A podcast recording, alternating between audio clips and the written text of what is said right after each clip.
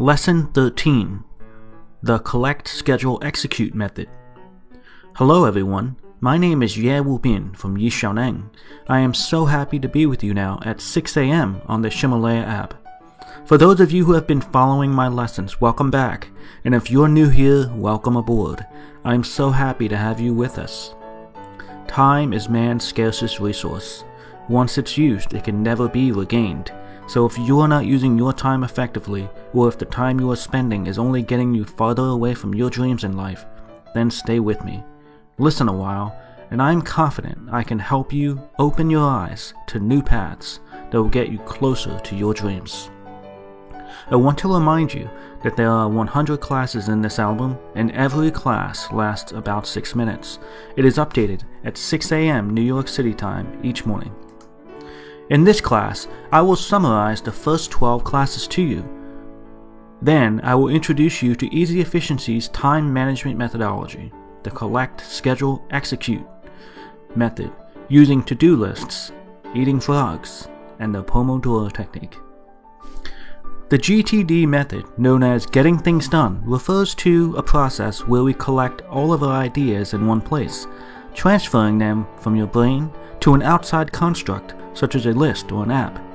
Then, items are prioritized from most to least important. At this point, we act to complete the most important matters first, what we call frogs. This process from collecting tasks and then breaking them down into categories is known as decomposition. The collection to decomposition process is the optimal way to construct to do lists. The process involves writing down the tasks from our brain to paper or an app. The process is called potato cutting.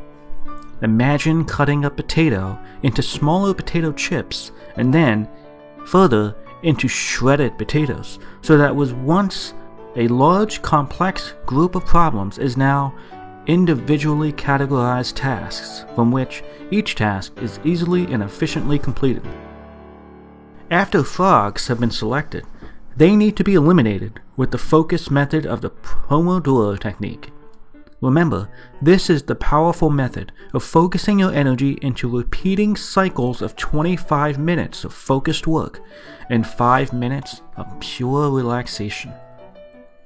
What do you think will happen when you integrate the to do list process, eating those ultra important frogs, and the efficient Pomodoro technique? Your efficiency will increase more and more to levels you've never experienced before. Together, this three part methodology is called the Collect, Schedule, Execute process. In over 10 years of teaching this methodology across 30 cities in China and over 300 courses, I can prove that this time management process is effective. Overall, it is the core of the easy efficiency methodology. The original GTD method is composed of five processes, which I found can be a bit difficult for beginners to grasp. I've learned that many people do not understand it well, and for this reason, I have simplified these five processes into three steps for my students. In the Easy Efficiency System, the process of collect, schedule, execute is also called the execution triangle. Now let's see how everything we've learned in our previous classes can be integrated into the collect, schedule, execute process. First, collect.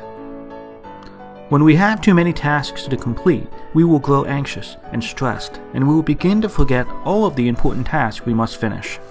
It will also interfere with our ability to complete new and urgent tasks that come up each day. In order to keep our brain working as efficiently as it can, we must first empty it of the need to remember all of these tasks by writing them down. Allow your brain to use all of its energy to complete the one task you are currently working on. Second, schedule. Classify your tasks in order. Determine which matters you can schedule, which you can delegate, which are important, and which are not important at all record the scheduled matters in your calendar. Tasks that have a deadline will be managed through a list or a calendar.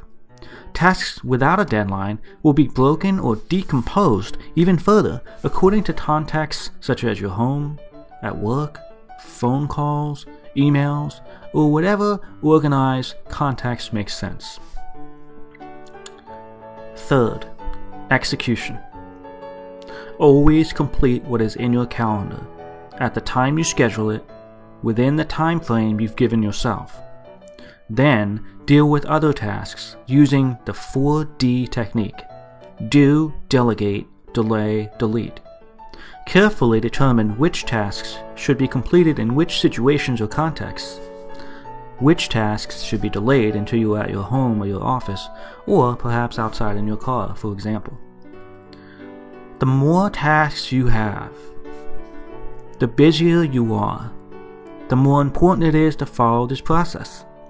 It is only after you do this that you can truly focus on the present and dedicate your full, undivided attention on the task at hand. It is necessary to have effective tools to do good work. The right tools will allow you to complete the collect, schedule, do method better. Paper and pen can be considered tools, but they are inconvenient to carry around with you and can be easily lost. In addition, it is more difficult to organize your tasks when they are on paper. For these reasons, I recommend the mobile phone and its apps instead. In our next lesson, I'll introduce you to more powerful tools that will make this process easier and more effective for you. Well, that's all for this class. If you want a text transcript of our program, please follow us on Facebook. These audio lessons are translated by Yi Xiaoneng's partner, Cici, and then recorded by her husband, Justin. I wish you great success today. See you tomorrow.